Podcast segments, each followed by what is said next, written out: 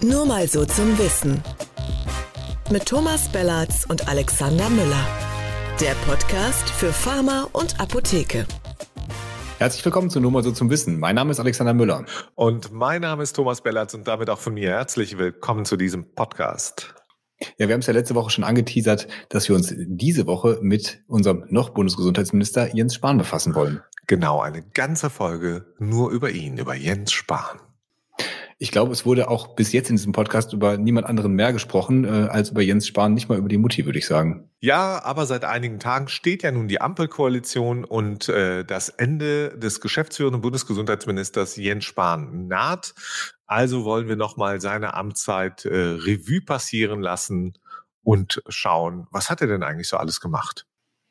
Er ist ja wirklich auch sehr, sehr lange schon im gesundheitspolitischen Berlin unterwegs. Und ich habe mal überlegt, Tom, ziemlich genau die Hälfte seines Lebens und sein gesamtes politisch, politisches Leben begleitest du ihn ja auch in verschiedenen Funktionen. Kannst du dich noch erinnern, wann ihr euch das erste Mal begegnet seid oder wie das so war? Also Kollege Müller, zuerst mal, ne, also so nah habe ich ihn jetzt auch nicht begleitet, ja, aber wahr ist, ähm, ich kenne Jens äh, Spahn oder habe ihn kennengelernt 2002.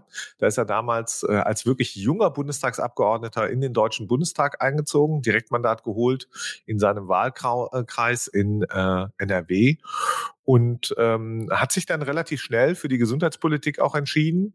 Und ähm, da war ich als Korrespondent äh, damals in Berlin in der Bundespressekonferenz und habe natürlich die Gelegenheit genutzt, ähm, ja, ähm, Jens Spahn auch kennenzulernen, äh, neben einigen anderen, damals zum Beispiel Daniel Bahr, auch in den Bundestag eingezogen oder auch äh, Annette Wittmann-Mautz, allesamt dann in der Gesundheitspolitik zunächst. Ja, sind ja auch alle in dem, in dem Bereich noch geblieben. Bahr war Minister, Wittmann-Mautz war ähm, Staatssekretärin im BMG und ja, Spahn jetzt noch auf den letzten Metern Minister, ist ja jetzt schon so ein bisschen abgehalftert, könnte man sagen, geschäftsführend im Amt. Die äh, viele Kompetenzen sind an die Länder übertragen worden schon. Aber steigen wir doch noch mal ganz kurz ein über ihn persönlich. Wir wollen ja heute hauptsächlich über ihn als Person reden. Absolut. Deswegen fangen wir mal mit dem Steckbrief an. Jens Georg Spahn, über den Georg äußert er sich auch immer, wenn es irgendwie um seinen Katholizismus und sonst irgendwie geht, warum ihm dieser Zweitname auch wichtig ist, werden wir hier ausklammern. Geboren am 16. Mai 1980 in Ottenstein, A-Haus. Ja. Sternzeichen Stier, Augenfarbe braun, Haarfarbe braun. Ja. Ja, er ist ja auch so sozialisiert als Protestprotestler, ne? weil er da A-Haus ähm, als äh, praktisch als Gegner der Atomgegner, die hat ihn so in die Arme der CDU getrieben, erst der Jungen Union und dann äh, der CDU. Ja, das ist die Geschichte, eine von den vielen Geschichten, die Jens Spahn gerne äh, über sich verbreitet und verbreiten lässt. Äh, er ist ja ein Meister der Kommunikation, äh, geht nicht immer ähm, äh, gut für ihn aus letztlich und das soll ja auch Thema des heutigen Tages sein. Ja. Aber wann hast, seit wann hast du Jens Spahn eigentlich wahrgenommen? An welchem Punkt seiner Karriere? Ähm, ein bisschen später als du, ähm, aber so ab 2007 schon ungefähr, wo er dann auch diese ganz äh, heiße Zeit war mit Celeso, mit der, äh, mit den ja doch mannigfaltigen Verbindungen, die es da gab. Und ähm, das ist, äh, das zeichnet ja auch so ein bisschen den Weg weiter, dass Jens Spahn immer so ein bisschen abseits seiner äh, nur politischen Karriere auch aufgefallen ist. Und ähm, also jeder, jeden, der das mehr interessiert, dem kann man da äh, das Buch von dir, Tom, ans Herz legen, das Schleppnetz, da spielt Jens Spahn ja auch die eine oder andere Rolle drin. Genau, es sind nicht mehr äh, ganz viele davon da, aber ähm, ähm, vielen Dank für den Hinweis. Naja, aber ja. wenn wir nochmal so. wird, wird, wird, Teil, wird Teil für, äh, Zeit für Teil 2 äh, eigentlich, oder könntest du jetzt eigentlich ja, den Nachfolger sein, schreiben? aber den machen wir jetzt einfach mal in diesem Podcast, zumindest äh, den Passus äh, von Spahn. Also der, der Mann, du hast es schon gesagt, ist ja recht früh in die junge Union auch eingetreten, ähm, Mitte der 90er, äh, dann in die CDU auch und hat sich dort engagiert. Ähm, er hat Abi gemacht, dann hat er eine Lehre als Bankkaufmann. Die meisten unserer Hörerinnen und Hörer haben das irgendwann mit Sicherheit schon mal gehört. Und dann ja. ist er aber auch ähm, recht schnell äh, die politische, muss man sagen, äh, kommunalpolitische Leiter äh, nach oben geklettert hat sich da schnell äh, irgendwie auch auch ähm, gemausert, Kreisvorsitzender der Jungen Union äh, Borken und dann auch ähm, sogar Mitte der 2000er, also auch echt in jungen Jahren Vorsitzender des CDU-Kreisverbandes Borken. Das muss man sagen, das ist ja auch so eine Region, die ist einfach tief äh, schwarz. Ja, also ja. das ist so, da ist mal, in, das ist so ein bisschen bayerische Verhältnisse, ist das äh, da und äh, da konnte der sich immer drauf verlassen und da glaube ich zielt er auch äh, ganz viel Kraft äh, historisch her. Ähm, Und es war so sein ja, aber, aber, aber er eher so diese politische Kraft, ne? Also wenn du sagst, der war ja immer schon Machtmensch, immer schon Karrierist, dann war es halt auch ähm, schlau, äh, sich auf die CDU zu stürzen. Da hat man ein äh, sicheres Mandat, das hat er ja auch jedes Mal geholt. Jetzt bei der jüngsten Wahl übrigens mit einem deutlich schlechteren Ergebnis als in den als bei den Wahlen davor. Ähm, ja, aber, aber man, man könnte sich jetzt auch einen Jens sparen. Also wenn wir uns den so anschauen, ja, also der hätte vielleicht noch irgendwie in der FDP sein können, aber so ein paar Positionen von ihm, die Rechtskonservativen eher nicht. Ja, und in allen anderen Parteien, also den, den verortest du halt einfach auch nicht bei den Grünen, äh, bei der SPD oder sonst wo. Also das muss man einfach ja, sagen. Das stimmt schon. Da gehört ja. er nicht hin. Ne? Der, der hat ja seine Heimat der hat ja seine Heimat und Heimat ist ja auch so ein Wort, was ja wirklich völlig überstrapaziert, insbesondere auch in Verbindung mit den Apotheken. So Apotheke ist ein Stück Heimat, habe ich glaube ich schon hundertmal gehört von ihm. Ähm, aber ich finde, er spielt diese Münsterland-Karte echt viel zu offensichtlich ähm, offensiv. Also der ja, ist doch nicht, der ist doch jetzt kein, der ist doch jetzt nicht mehr da in den, der, der verwurzelt irgendwie. Der ist so weit weg, wie du nur von den, von der Landbevölkerung da sein kannst. Der ist hier irgendwie in Berlin in seiner Villa und ähm, ist halt seit, seit 2002 im Deutschen Bundestag. Und das ist ja auch das, was ihm so äh, unsere Leserschaft oft vorwirft, dass er einfach ähm, in Anführungszeichen noch nie richtig gearbeitet hat. Ne? Also noch nie außerhalb ähm, des, des Bundestags irgendwie ähm, Verantwortung übernommen hat. Ich halte das, ähm, ich halte das, was das richtig Arbeiten angeht, ehrlich gesagt für totalen äh, Quatsch. Also alle, die das in der Vergangenheit behauptet haben, die haben äh, wirklich keinen blassen Schimmer, äh, wie die Prozesse so sind im Deutschen Bundestag für einen Abgeordneten. Das muss man mal klar sagen.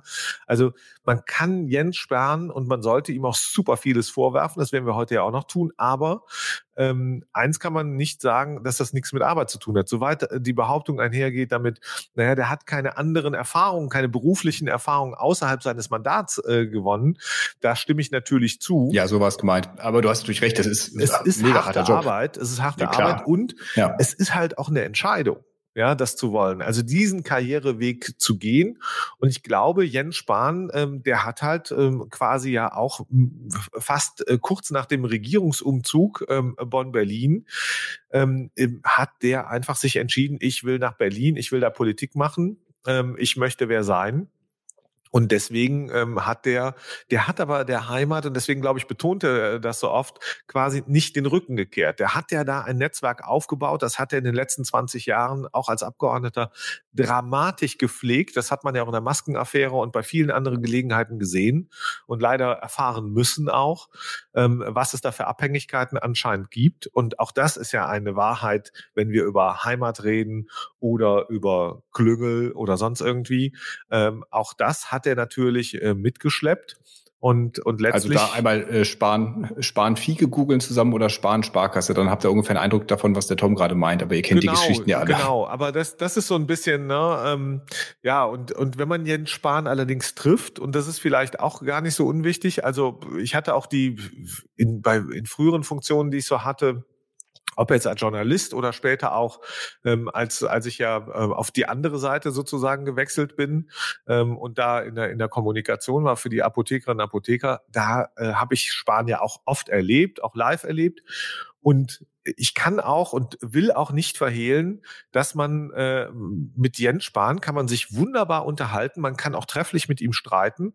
Das ist mhm. einer, der ähm, durchaus den Eindruck äh, vermitteln kann. Er hat eine Position, er gibt sie nicht ähm, äh, schnell auf und äh, ist halt ein ein äh, ja einfach ein ein großer Typ, der ist groß gewachsen, ja. Das, das ist mir auch einfach sagen, äh, extrem Erinnerung von unserem ersten Treffen. Der ist ja, wenn, 1, 90, wenn du ne? mit dem zu tun hast, merkst du halt einfach auch, okay, der, der, der füllt halt auch den Raum, der hat eine, der hat eine, der hat eine Präsenz, ja. Ja. Und das ähm, trifft's gut, ja. Und die hat er, muss man fairerweise sagen, früh gehabt. Also die hat er als Anfang 20-Jähriger im Deutschen Bundestag entwickelt und ähm, und äh, das zeichnet ihn auch aus im Umgang natürlich, ja. Also ja, das muss man auch erstmal haben, ne? Also äh, als so ein junger Abgeordneter da, da so ein Selbstbewusstsein zu haben, das ist natürlich hat das auch was körperliches. Äh, du hast es angesprochen, die Größe, aber der strahlt halt das auch wirklich aus, also auch so ein so ein Machtbewusstsein so und das ist, glaube ich, wenn man dem live begegnet, auch ähm, auch auf jeden Fall auffällig. Auf ich weiß, Fall. wo ich ein bisschen widersprechen würde, ist mit dem, ähm, dass man dass man mit dem streiten kann, dass er eine Position hat, die er dann auch vertritt. Ich glaube, das macht er aber sehr strategisch strategisch. Das macht er nämlich an bestimmten Punkten Also der, der kann auch, glaube ich, gut spielen, eine Position zu vertreten, aber der wechselt sie halt auch, wenn es dann wieder, ähm, äh, wenn es anders gibt. Also Beispiel, aktuelles Beispiel ist ähm, mit dem mit der epidemischen Lage. Ne? Also hat er selber gesagt, es spricht jetzt nichts mehr dafür, die aufrechtzuerhalten, wir können die auslaufen lassen. Jetzt hat die Ampel das gemacht, hoch umstritten, wie ich finde, haben wir auch schon drüber gesprochen.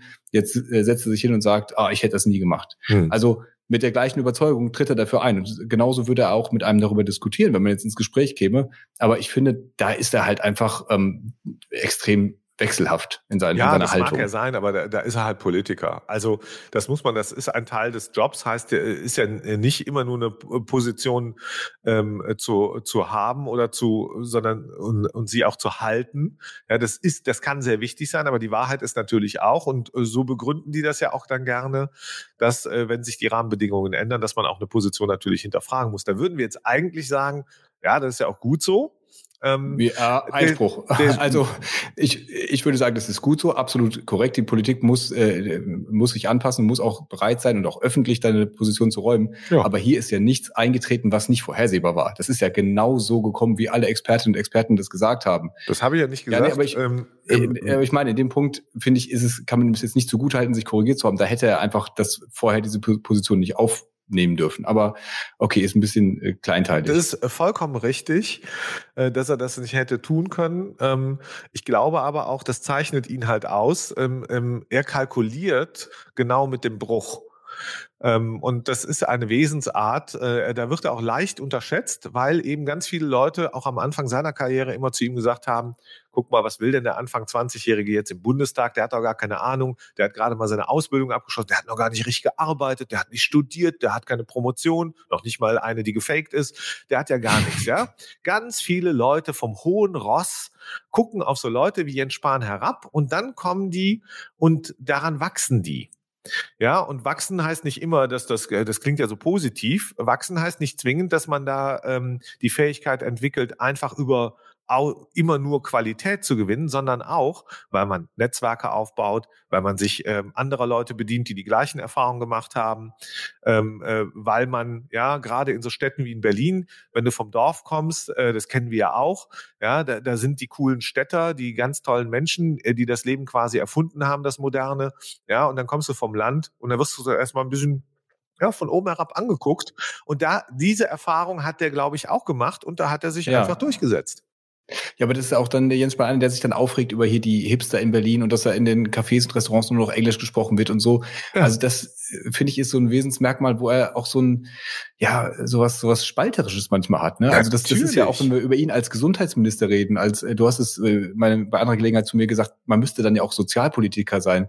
Und ich finde so dieses dieses wirklich warme, das strahlt er überhaupt nicht aus. Nee, das, äh, das, das macht er nicht, aber ich glaube, das, das ist diese, ja, ähm, ich bin ja nun bei allem Respekt vor der Leistung anderer Leute, gucke ich natürlich auch auf, ne, ich, äh, es gibt äh, aus meiner Sicht keine Gründe, Jens Spahn in der Situation, in der wir uns gerade befinden, zum Beispiel, ob seiner Leistung gerade zu verteidigen. Aber insgesamt, wenn man auf diese Vita guckt, muss man ja auch schauen, warum sagt er sowas wie das, was du äh, eben beschrieben hast. Und das ist der, der kalkulierte in dem Fall kleine Tabubruch. Das heißt, ich lasse mich mal mhm. aus und beschreibe eine Situation, von der ich annehme, dass ich nicht der Einzige bin, der sich äh, daran stört.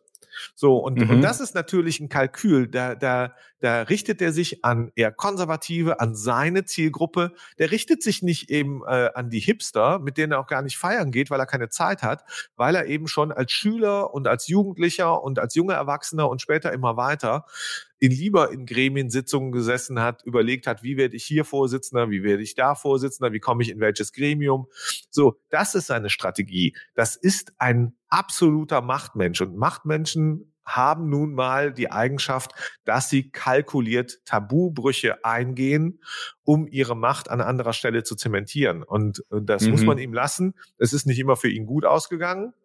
Werden wir gleich nochmal im Detail sehen aber er kann's. Er setzt das strategisch absolut gut ein. Da gibt's ja viele Beispiele von, die werden auch in diesen Porträts immer wieder zitiert. Ne? Mit den einmal hat er sich mit den Rentnern angelegt. Das war eher ja. also mal, äh, etwas CDU-kritisch äh, der Klientel, aber da musste er sich auch ein bisschen Aufmerksamkeit noch verschaffen. Die hat er auf jeden Fall gekriegt dadurch. Das spricht wieder für sein für seine eigene Ambitioniertheit. Ähm, aber es ist, es ist halt immer so dieser Hang zum Populistischen, finde ich. Also es war jetzt, ich habe den Freitag wieder gesehen in der Bundespressekonferenz, wo er diesen Satz gesagt hat, mit dem am Ende des Winters werden alle entweder geimpft, genesen oder gestorben sein. Da ja. weiß er genau, da denkt er einfach in dieser Schlagzeile. Und das hat auch funktioniert. Es war, wurde auch überall, so ich glaube sogar international äh, in der Presse so, so abgedruckt. Aber es ist doch, es ist ja einfach Quatsch.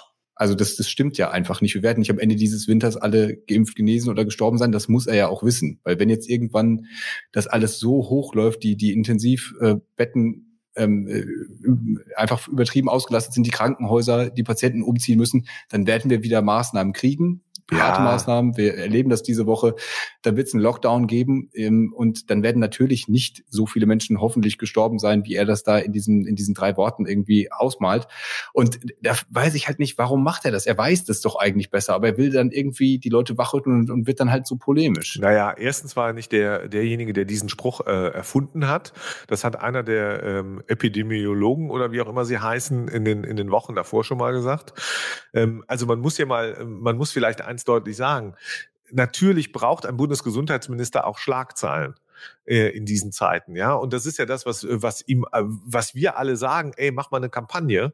Und die Zuspitzung ist natürlich etwas, das man dafür wählen kann. Jens Spahn wählt das halt viel zu oft ja, und äh, auch häufig die falschen Zuspitzungen. Das muss man vielleicht sagen, ja. Ich finde die Zuspitzung an sich gar nicht falsch, um die Leute hinterm Ofen vorzulocken, äh, äh die einfach sagen, ach ne, heute nicht, ich habe keine Lust oder Wetter ist schlecht, ich lasse mich jetzt mal nicht impfen oder ist mir doch egal. Ja, das ist ja auch eine, ähm, eine Wahrheit, die dahinter steht. Nur, ganz klar, da bin ich ganz bei dir, Jens Spahn, der ist ein Populist. Und zwar einer der stärksten Populisten in diesem Land einer der, der lautesten und wenn man mal, äh, wenn man das mal rechnet, anscheinend auch einer der erfolgreichsten. Warum? Weil natürlich im Zuge dieser Corona-Pandemie wirklich jeder Sender, jedes Format, äh, jede Website, wer auch immer, Jens Spahn sprechen will und sprechen sehen will und sprechen lässt.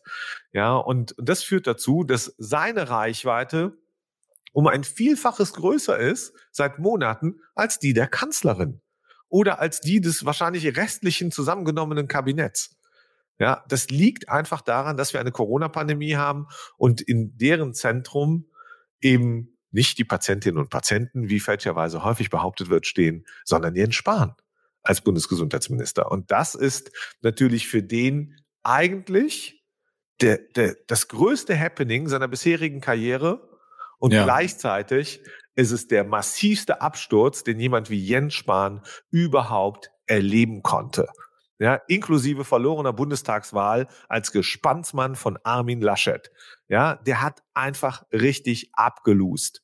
Ja, bis hin dazu, dass er auch sein, sein trautes äh, äh, Duett mit der Bild-Zeitung anscheinend jetzt auch noch verliert, äh, weil er Machtverlust erleidet. Die haben ihn auf jeden Fall jetzt zuletzt äh, deutlich abgestraft. Ja, und es wird jetzt spannend sein, wie er mit dieser neuen Rolle äh, sich zurechtfinden wird, mit dem wirklich dann als absoluter Hinterbänkler im Bundestag. Vielleicht finden sie ja noch irgendeinen Posten für ihn, aber vielleicht kommen wir da ganz, ganz zum Schluss nochmal hin, weil ähm, wir haben jetzt ja schon so ein bisschen angerissen, die, die Corona-Pandemie, die war ja für ihn, sagen wir mal, aus politischer Sicht eigentlich eine Riesenchance. Also es ist natürlich eine riesige Katastrophe. Aus menschlicher Sicht, ökonomischer Sicht brauchen wir nicht drüber zu reden, aber für einen Politiker, für einen Gesundheitspolitiker im Amt war das ja auch eine Chance. So viel Aufmerksamkeit kriegt man nie ähm, in, dem, in dem Amt normalerweise und auch so viel positive Chance, sich zu beweisen.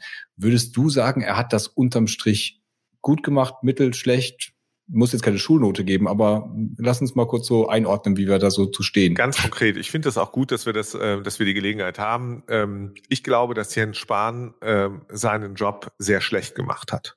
Und zwar sehr schlecht. Ich würde noch nicht mal eine Schulnote dafür vergeben wollen. Ich hatte meine Biolehrerin, die hat zu mir gesagt, Bella, das war keine 6, das war eine 7. Ja. Der Punkt ist, ähm, Jens Spahn ähm, hatte, hatte alle Möglichkeiten, hat die Fähigkeiten, hatte die Kontakte, und hat es falsch gemacht. Er hat es falsch genutzt. Ja, und, und zwar, weil er permanent, glaube ich, darüber nachdenkt, was nützt ihm? Was nützt ihm selbst? Das ist sein großes Mantra, glaube ich. Da steht er morgens mit auf und geht spät nachts damit im Bett. Und das hat er über viele Jahre, mittlerweile über anscheinend 25 Jahre, ähm, äh, sich erarbeitet, dass er weiß, oh, ich muss an mich denken. Mhm. Und das ist das Problem bei dieser Pandemie. Und das sieht man heute noch in den auch von dir beschriebenen Pressekonferenzen, ähm, in der Bundespressekonferenz. Das, und das hat von relativ schnell an seiner Glaubwürdigkeit ähm, äh, an, äh, oder darunter hat äh, recht schnell seine Glaubwürdigkeit gelitten. Und das ist natürlich in so einer pandemischen Situation mit das Schlimmste, was passieren kann, wenn die Führungspersönlichkeit nicht mehr glaubwürdig ist. Und nicht mehr glaubwürdig, ja, da, da gibt es viele Punkte, aber wenn wir mal so ein paar Highlights aus der, das fängt an, Aufzug fahren ohne Maske, ja, ähm, dass äh, dann die Maskenaffäre insgesamt, dass in seinem äh, Ministerium ja. er nichts in den Griff gekriegt hat, dass, äh, dass, dass er ähm, die Leistungserbringer zwar mit Aufgaben und auch zum Teil mit den richtigen Aufgaben zwar betraut hat, aber dass er nicht besonders verlässlich äh, war als Geschäftspartner ähm, ähm, gleichzeitig in der Pandemie kommt ähm, ähm, ähm, die Villengeschichte zutage. Da trifft er sich ohne Maske ähm, mit irgendwelchen Geschäftsleuten ähm, und und ähm, in in Sachsen ähm, jeder bezahlt 9.999 Euro, damit es nicht äh, irgendwie äh, pflichtig wird, ähm, äh, das zu veröffentlichen. Ja, und dann infiziert er sich auch noch in dem Umfeld mit Corona. Ganz ehrlich, ähm, das sind ja nur einige Beispiele von ganz, ganz, ganz vielen.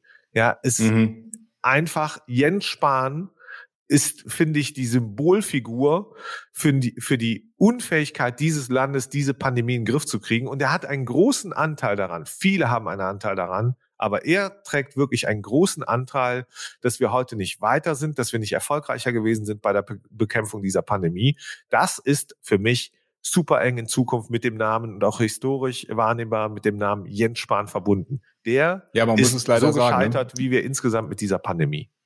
Ja, muss man leider sagen. Also ähm, er hat das ja nun wiederholt gesagt, mit so viel verzeihen müssen. Da denke ich jedes Mal, ja, äh, wir wünschten, es wäre nicht so. Ne? Wir wünschten, wir müssten nicht sauer auf sie sein, wie er das immer von uns einfordert, sondern es wäre besser gelaufen. Aber ähm, du hast die, du hast die Sachen alle angesprochen oder, oder fast alle. Ne? Also Maskenaffäre, okay, irgendwie, wenn nicht Korruption, dann zumindest irgendwie äh, dieses, dieses Gefühl von Klüngel, dieses Gefühl von äh, irgendwie Machenschaften von Filz, wo jetzt nicht nur sparen, sondern insgesamt in der Union auch. Aber das waren ja auch die, die politischen Rahmenbedingungen, die das irgendwie ermöglicht haben. Dann hatten wir das mit dem Testen, da ist er vorgeprescht, ist er von der Merkel zurückgepfiffen worden. Dann ist das alles auch so aufgezogen worden, dass es natürlich schlecht gemacht war, GlücksritterInnen äh, Tür und Tor geöffnet hat, Betrug Tür und Tor geöffnet hat.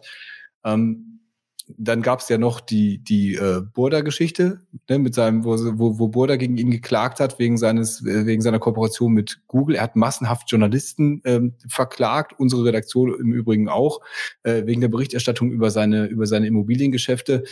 Also ähm, man kann Jens Spahn nicht für alles verantwortlich machen, was schlecht gelaufen ist in der Pandemie. Das wird, glaube ich, auch zum Teil gemacht. Also wenn äh, die Impfstoffbeschaffung über die EU, das kann man jetzt nicht ihm persönlich ankreiden. Und da finde ich es auch wichtig, dass man das nicht macht, ähm, weil man dann irgendwie sich in die defensive Position begibt, dass man ihn was anlastet, wofür er nichts kann. Er hat genug Sachen äh, gemacht, mit denen er zu tun hat. Und er steht erstaunlich oft in der Nähe, wenn irgendwas schief geht. Genau, ich möchte aber nochmal, ähm, Alex, ich, ich muss auf was hinweisen. Jens Spahn, Jens Spahn ist ja nicht nur ein einfacher Minister, sondern Jens Spahn ist auch Präsidiumsmitglied der CDU Deutschland ja, und, und hat dort eine wesentliche Rolle inne. Er, hat sich mehrfach äh, beworben ähm, um Spitzenpositionen. Er bekleidet die auch. Er war vorher Staatssekretär im, ähm, im Finanzministerium. Der Mann hat ganz viel Erfahrung.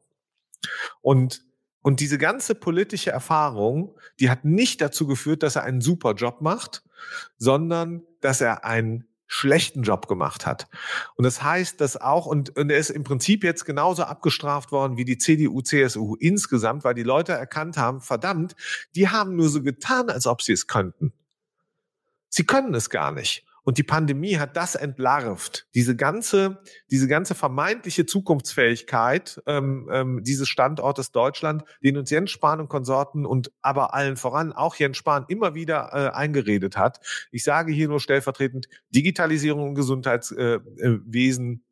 Äh, ähm, da, da ist nichts draus geworden. Ja, und der scheitert eben nicht nur ähm, an der Pandemie, sondern er scheitert auch in vielen anderen Bereichen, für die er Verantwortung getragen hat.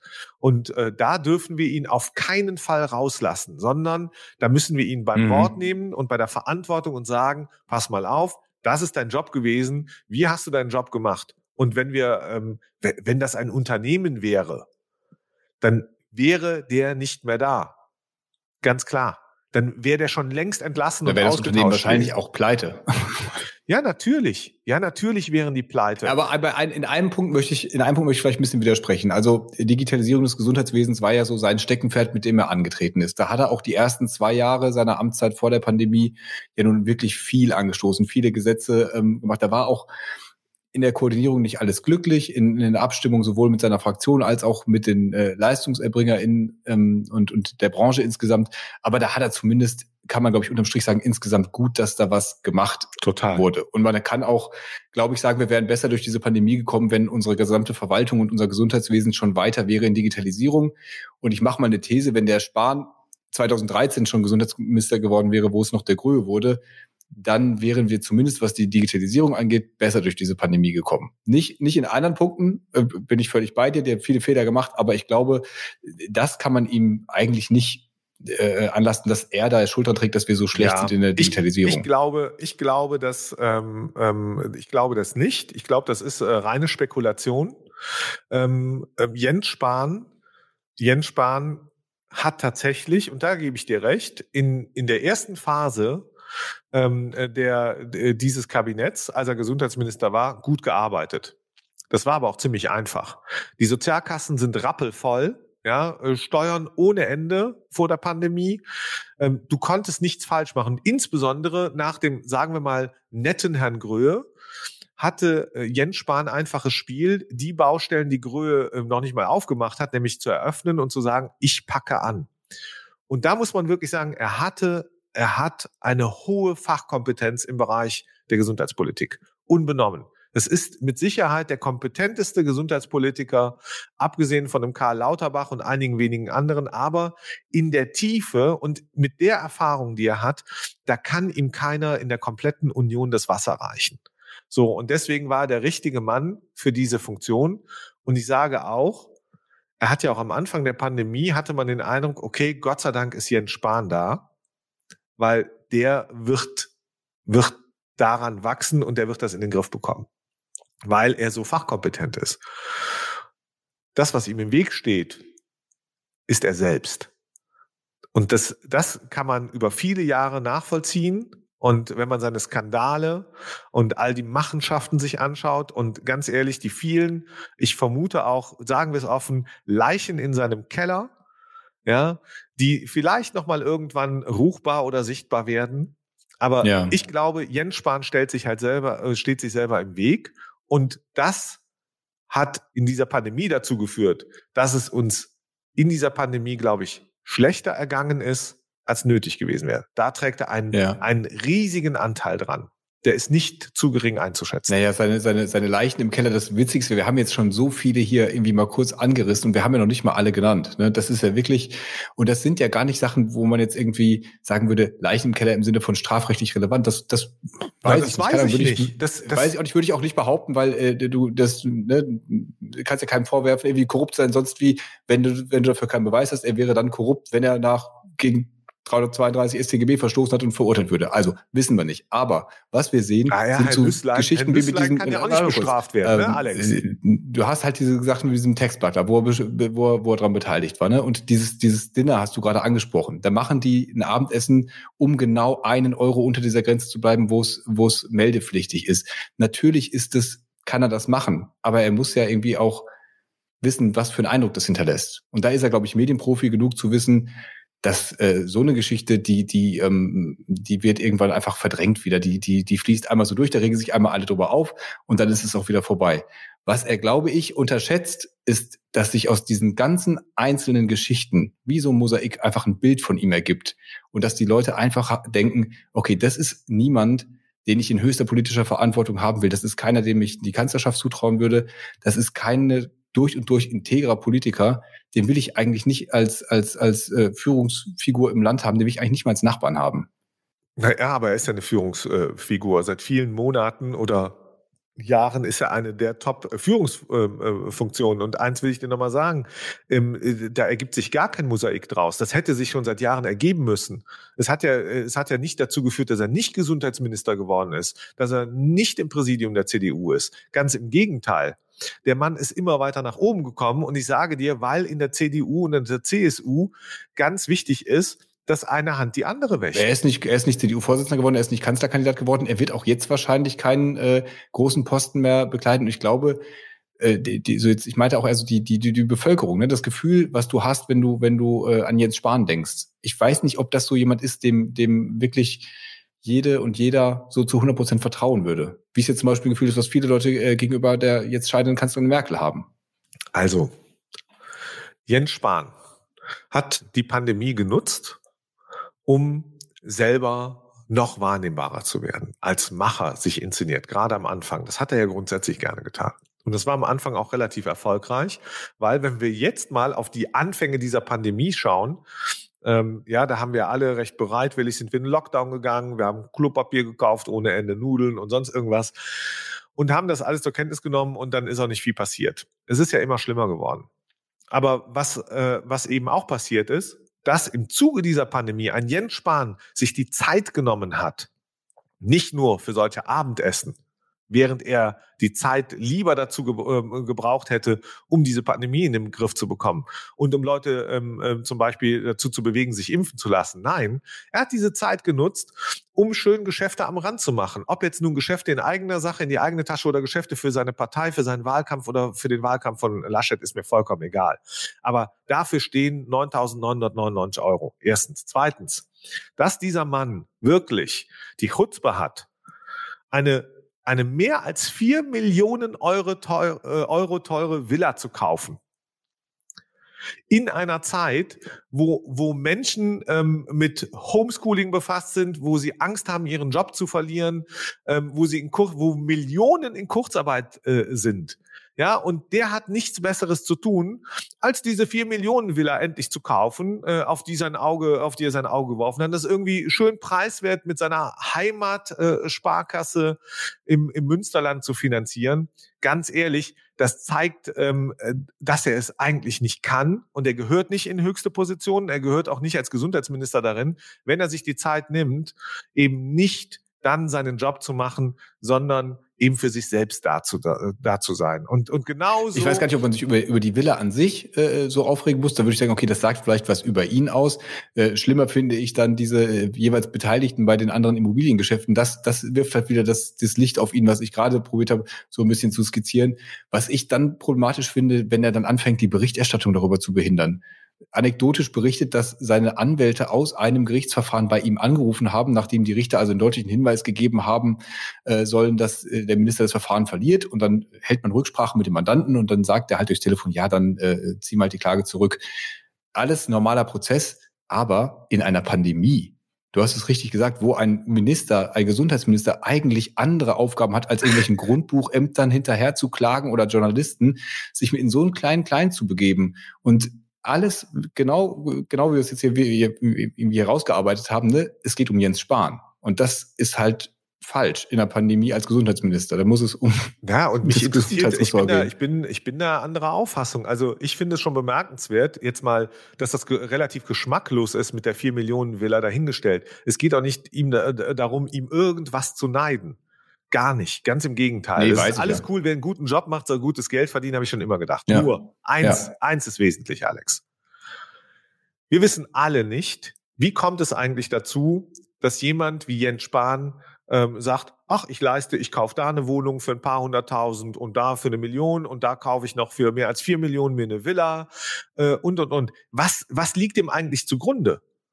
Ja, und, und da sage ich dir, das ist ein Verhalten, das ist genauso diese Freihändigkeit und Freizügigkeit, ähm, äh, die er an den Tag gelegt hat bei der Auftragsvergabe.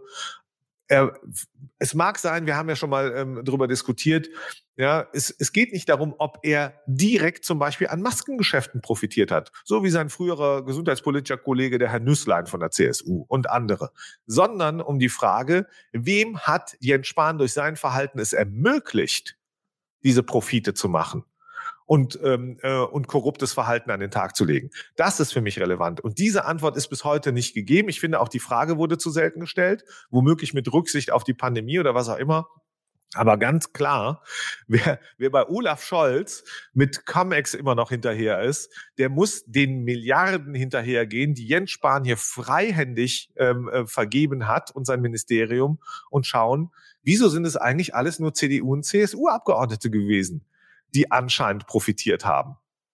Ja, das, das ist eine entscheidende Frage. Warum, du hast den Namen Fiege genannt, wieso werden da hunderte Millionen freihändig an einen Logistikdienstleister vergeben aus der Heimat von Jens Spahn, ja, der, der, und und die Leute an der Spitze, das, das die Unternehmer sitzen im Wirtschaftsrat der CDU im Präsidium oder sind in der Jungen Union gemeinsam mit Jens äh, Spahn aktiv gewesen und und und und und. Das es nervt, dass das nicht aufgearbeitet äh, wird. Und Jens Spahn hat genau diese Phase dazu genutzt, glaube ich, weil er genau wusste, die Leute haben keine Zeit. Wir sind alle mit der Pandemie befasst. Solche Dinge fallen nicht auf. Und nochmal, ich sage nicht, Jens Spahn an sich ist korrupt, aber mhm. durch sein Verhalten hat er Korruption ermöglicht. Und, und dem muss nachgegangen werden, auch nach diesem Regierungswechsel. Das ist wichtig, damit das nicht mehr passiert in diesem Land.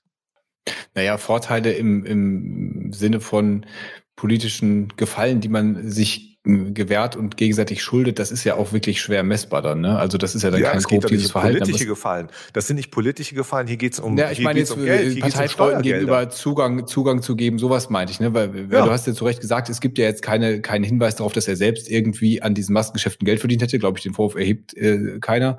Ähm, aber ne, allein dieses Kontakte vermitteln aus dem aus dem Job heraus ist ja nun. Äh, Frag mich doch mal, ob ich mir vorstellen könnte. Frag mich doch mal, Tom, kannst du dir eigentlich vorstellen? Ja, ob ich mir vorstellen aber könnte, dass auf, Jens Spahn irgendwo die Hand aufhält? Ja, kann ich. Kann ich mir vorstellen. Und ich kann dir auch sagen, warum. Jemand, der so trickst mit den 9.999 Euro, das ist für mich die Übersetzung von Hand aufhalten. Das ist die Übersetzung. Das, da geht es darum, Dinge zu verschweigen, Dinge nicht öffentlich zu machen. Jemand, der als Minister tatsächlich willens in der Lage ist, deutsche Journalisten und Redaktionen so massiv anzugehen, wie es Jens Spahn getan hat, weil er gesagt hat, weil er alles zur Privatsache erklären wollte, was am Ende doch politisch war, gerade in seiner Position, gerade in dieser Zeit. Da, da, da wird für mich deutlich, dass, dass man auf den ganz genau schauen muss. Und da ist mhm. nicht genau genug draufgeschaut worden. Weißt du, ich kann nicht verstehen, warum der Jens Spahn anstatt ähm, beim Triell äh, dem lieben Armin Laschet das Händchen zu halten vorher und nachher und damit irgendwelche Lieder äh, mit Uschi Glas zu singen, da sitzt der mit der Chefredaktion der Bildzeitung im Springerhaus. Ja, mit seinem Blutsfreund Reichelt. Das sind doch, ja. äh, da gucke ich drauf und denke mir so, genau, da sitzen die Richtigen zusammen. Das, das sind die, die passen zusammen. Das ist das Establishment von Leuten, das dieses Land führen will, auf seine ganz eigene Art, ohne sich rechtfertigen zu müssen. Und deswegen anderen Journalistinnen und Journalisten auf die Finger kloppen. Da sage ich, das sind Leute, die gehören nirgendwo in eine Funktion. Weder eine Parteispitze, noch in Ministerium und schon gar nicht als Bundeskanzler oder sonst irgendwie. Will ich nicht. Brauche ich nicht und braucht auch sonst kein anderer. Noch nicht mal die ja. CDU-Leute brauchen den brauchen denn die ApothekerInnen? Da haben wir jetzt noch gar nicht drüber gesprochen, wie eigentlich das Verhältnis von den ApothekerInnen zu Jens Spahn ist. Also der, der war ja lange Zeit wirklich so der, der Posterboy, der hatte, hatte einen extremen Fanclub. Bei unseren Wahlumfragen war der immer irgendwie ja. als Gesundheitsminister gewünscht. Ähm, auch die CDU hatte ja, nachdem die FDP nach ihrer äh, Regierungsbeteiligung so abgeschmiert war, ähm, äh, hohen Zulauf. Das hat sich alles komplett gedreht. Die ApothekerInnen sind wirklich äh, ernüchtert, muss man sagen. Ähm, für mich war so ein Schlüsselmoment 2019 beim DAT, wo es ja hier noch um ums äh, RX-Versandverbot ging, wo er die wirklich wie äh, Schuljungen und Schulmädchen äh, hat dastehen lassen und, und so richtig ausgeschimpft hat. Also der, der kann ja auch so richtig unangenehm sein, einfach weil er halt rhetorisch fit ist und ähm, ja, dann einfach die, die, äh, die komplette äh, DAT da an die Wand genagelt hat mit, mit seiner Rede. Und äh, ich glaube, in diesem Jahr war es auch nicht, war es auch nicht viel besser als ums, ums das ist nicht Das ist okay. doch nicht schwer. Ja. ja. Ganz ehrlich, wenn da Lemminge, wenn da halt nun mal Lemminge nur sitzen am Ende, und damit meine ich keinen von denen persönlich, ja, das sind alles hochambitionierte Apothekerinnen und Apotheker, die machen alle einen tollen Job. Aber ich sage nur, wenn du Jens Spahn als Gegner hast, auch ob als Abda oder als sonst irgendwer, da, da musst du dich schon, da musst du dich schon anstrengen. Ja, und im, auf ja, musst Frage du gut vorbereitet sein ne? und, und, und, und wissen, was kommt. Genau. Halt. Ja, aber, aber ja. eins muss ich, ich muss doch auch wissen, was ich will. Und ich finde, ich finde, Jens Spahn hat auch bei diesen Gelegenheiten gezeigt, wie er wirklich ist. Ja, das ist so wie ein bisschen Jekyll Hyde. Ja, der, der Mann hat halt zwei Gesichter und wahrscheinlich noch viel mehr und hat er je nachdem, was er gerade brauchte, gezückt. Das ist ein großes Talent. Das mag Absolut. von mir jetzt auch ein, ein kommunikatives, ein politisches und, und, und rhetorisches Talent sein. Aber es ist halt auch gefährlich. Ja, weil genau das nämlich Populisten am besten können.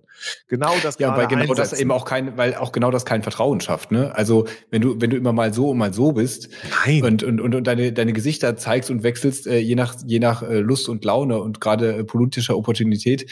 Und das hat sich ja nun jetzt durch die Pandemie auch so gezogen. Also man muss ja sagen, viele Sachen, die gut gelaufen sind, äh, unter der Obhut von Jens Spahn, sind deswegen gut gelaufen, weil sich einfach die LeistungserbringerInnen an der Basis äh, ein Bein ausgerissen haben. Damit meine ich äh, nicht nur die Apotheker, äh, äh, aber auf jeden Fall auch mit. Und ähm, selbst da hat er ja nun durch sein Hü und Hot für, für viel Wirbel und für viel Ärger gesorgt. Auch also sei es bei der, bei der Vergütung, die dann nachträglich geändert wurde, sei es bei der Kurzfristigkeit, in der manche Maßnahmen äh, eingeführt oder umgesetzt wurden.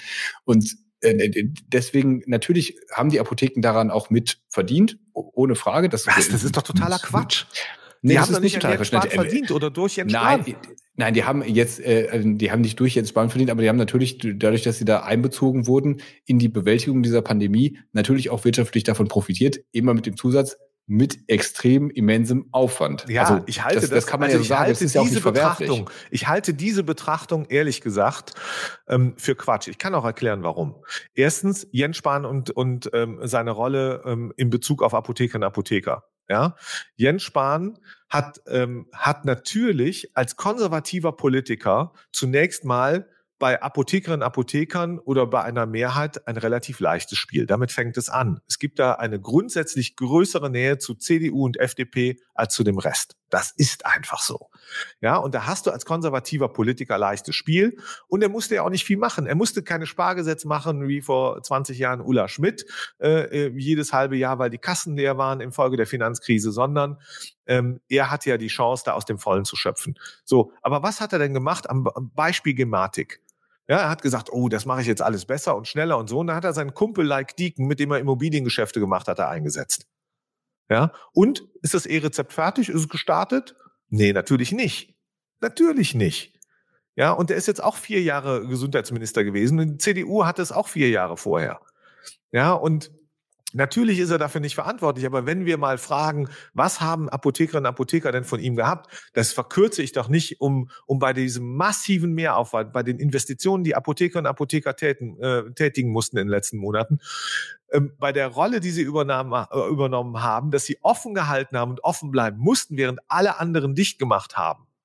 Ja, da sage ich doch nicht, okay, jetzt haben die 20.000 Euro ähm, äh, Bruttoertrag mehr im Jahr. Da sind das aber die großen Profiteure, das sind sie doch nicht. Die großen Nein, also, Profiteure Tom, sind die das, äh, das lasse ich mir auch nicht, das lasse ich mir auch nicht im Mund legen, dass ich das gesagt und, hätte, und das dass sind, die Apotheker das jetzt hier die Profiteure wären. Also bei, bei, bei aller Liebe. Das, äh, ja, aber du hast ja gesagt, sie hätten wirtschaftlich profitiert von Jens Spahn. Sie waren beteiligt bei der Bewältigung der Pandemie, habe ich gesagt. Und das, äh, das ist auch richtig. Und da, da natürlich haben Sie an diesem Geschäft auch partizipiert aber mit dem Aufwand. Also ich habe nicht gesagt, dass sich das gelohnt hat. Unterschied. Ich glaube, dass, dass, äh, dass einige in der CDU, CSU und ihrem Umfeld deutlich mehr profitiert haben ähm, als Apothekerinnen Apotheker oder auch als Angestellte in den Apotheken oder als die Menschen in den Kliniken. Ja, weil, weil Jens Spahn diese Pandemie so schlecht bewältigt hat und, und die Regierung mit ihm, ist es so, dass viele die Zeche dafür zahlen müssen, insbesondere in den Kliniken, in den Arztpraxen, auch in den Apotheken. Ja, ähm, und wir können uns, wir, wir sind noch weit entfernt von, ähm, ich will ja auch gar nicht nach hinten gucken und sagen, oh, es war alles gut, wie es in der Vergangenheit war, aber wir sind noch weit davon entfernt, dass wir irgendwie in einen Zustand kommen, wo wir, wo wir uns alle wohl und sicher fühlen und sagen, danke, liebe Politik, ihr habt uns gut durch diese Krise manövriert. Da haben wir doch alle das Gefühl, das ist nicht so. Und Jens Spahn ganz vorne weg, das ist derjenige, nee, zudem hab, also ich bin kein Apotheker, ich bin nur im Herzen Apotheker, ja. Aber Jens Spahn, dem vertraue ich da nicht. Und das hat was auch damit zu tun, 2007, Celesio, Doc Morris, Liberalisierung, was auch immer, seine Geschäfte mit Max Müller, ähm, ähm, früher bei Doc Morris und, und, und.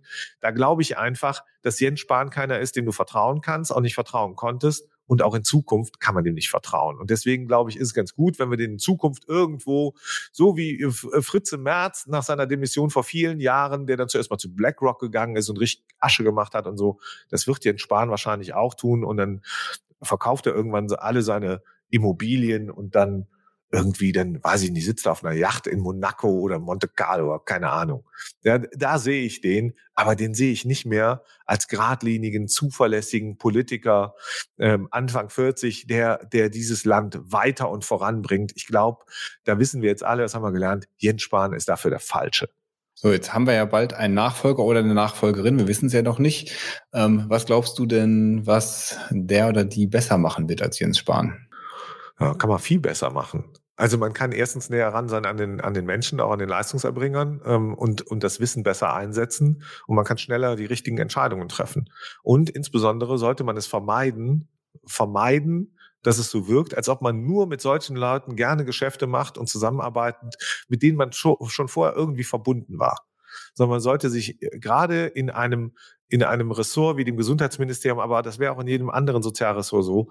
Da muss man, da darf man sich nicht selbst in den Vordergrund spielen und seine eigenen Interessen und Ziele, sondern da, ganz ehrlich, da muss man halt mehr dienen. Und äh, deswegen jeder und jede, die da jetzt kommt, wenn die auch nur das Signal äh, sendet, ich bin für euch da, für dieses System, für Patientinnen, Patienten, für Versicherte, für die Menschen in Deutschland, dann ist das tausendmal besser als das, was Jens Spahn ausstrahlt und in den letzten vier Jahren gemacht hat.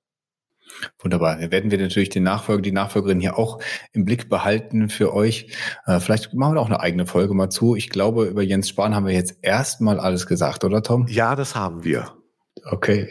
Das war nun mal so zum Wissen der Podcast für Pharma und Apotheke. Uns gibt's immer donnerstags, überall dort, wo es Podcasts gibt, zum Beispiel bei Spotify, Apple Podcasts und Google Podcasts. Und den Podcast gibt's wie immer auch bei YouTube. Da könnt ihr gerne unseren Kanal abonnieren und uns Kommentare dalassen und liked uns überall. Genau, und lasst uns eine Bewertung da. Das verbessert unsere Sichtbarkeit in den Portalen. Also schnell fünf Sterne geben und was Nettes schreiben. Damit helft ihr uns am besten. Wie immer zum Schluss noch, bei Instagram haben wir einen sehr regen äh, Austausch mit der Community. Add nur mal so zum Wissen. Freuen wir uns drüber, äh, wenn ihr uns da schreibt. Ja, Genau. Und damit vielen Dank fürs Zuhören und bis nächste Woche. Vielen Dank und ciao Jens Spahn. Ja, heute waren wir aber richtig gut, oder? Ja, viel besser als letzte Woche.